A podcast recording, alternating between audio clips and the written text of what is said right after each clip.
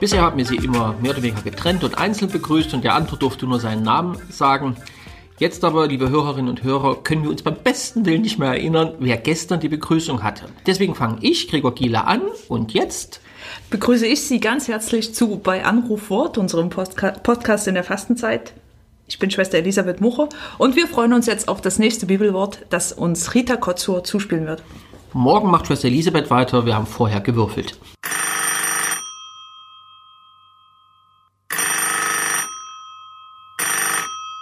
Hallo, hier ist Rita. Der Hörer schreibt, Hallo ihr Lieben, vielen Dank für euren tollen Podcast. Hier mein Spruch, Psalm 25, 20. Und zwar nur der zweite Teil, der lautet, Lass mich nicht zu Schanden werden, denn ich traue auf dich.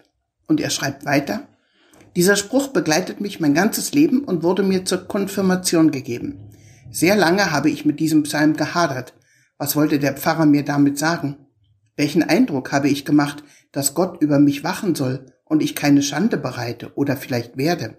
Mittlerweile habe ich jedoch mit diesem Psalm meinen Frieden geschlossen und sehe ihn als guten Begleiter auf all meinen Wegen sowie für mein Tun und Handeln.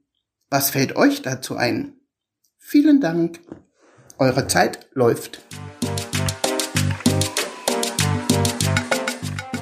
Ich stoße auf eine sprachliche Finesse, wenn ich es jetzt richtig verstanden habe. Ähm, in der Übersetzung von Martin Luther ähm, lautet der Vers, lass mich nicht zu Schanden werden. In anderen Übersetzungen, die ich hier habe, lass mich nicht scheitern, also lass mich selber sozusagen nicht zugrunde gehen, äh, dass mir Schlechtes zustößt, ich in irgendeiner Form bedroht werde. Und der Hörer schreibt, lass mich nicht selber zur Schande werden. Das finde ich eine interessante Differenzierung, lass mich nicht zu Schanden werden, lass mich nicht zur Schande werden. Ich weiß nicht, ob das sagen von der Übersetzung her man das so reininterpretieren kann, aber auf jeden Fall finde ich das einen wertvollen Gedanken. Die Bitte, lass mich nicht zu Schanden werden, die immer auch beinhaltet, lass mich nicht selber zur Schande für mich selbst und für andere werden.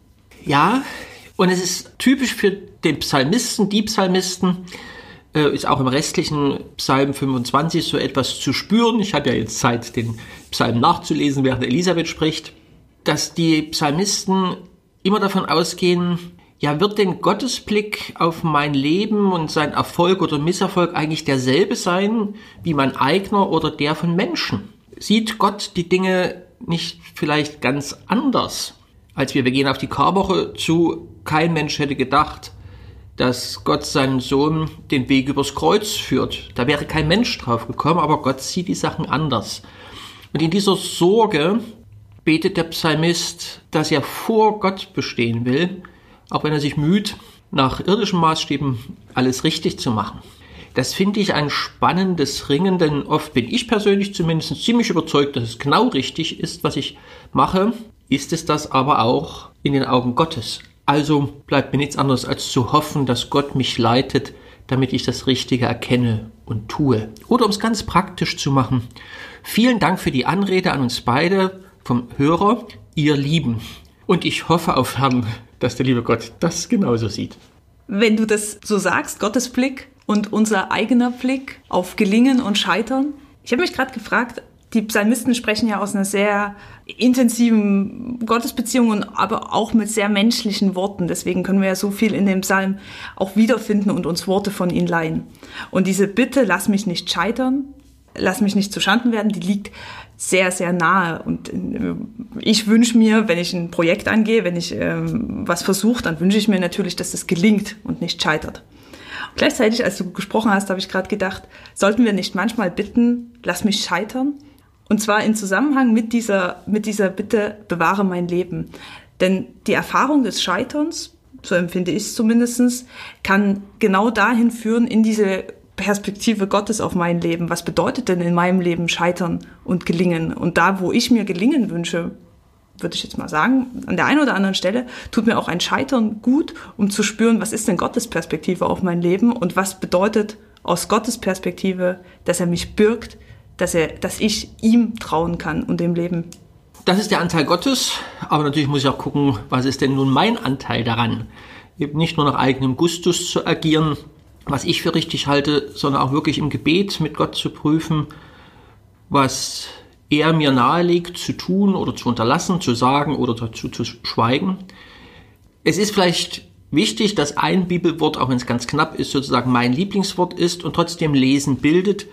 Ich finde es spannend, wenn man etwas im Psalm ringsherum liest. Erhalte mein Leben und rette mich, lass mich nicht zu Schanden werden. Bitte und Auftrag an Gott. Und dann, denn ich habe mich bei dir geborgen, Unschuld und Redlichkeit mögen mich schützen, denn ich hoffe auf dich. Die großen Dinge, die nicht in meiner Hand sind, bitte ich, dass Gott sie tut und mir schenkt. Aber mein Beitrag ist auch klar. Redlichkeit, Hoffnung, Zuflucht zu Gott. Dann gelingt Leben. Als Hausaufgabe ein Vorschlag. Lesen Sie einfach mal den ganzen Psalm 25 mit allem, was da an Gelingen, an Scheitern, an Sorge und an Zutrauen zu Gott drinne steckt. Nehmen Sie die ganze Geschichte, lesen bildet, lesen weitet das Herz. Viel Spaß dabei. Dauert ungefähr eine Minute, wenn man es informativ liest.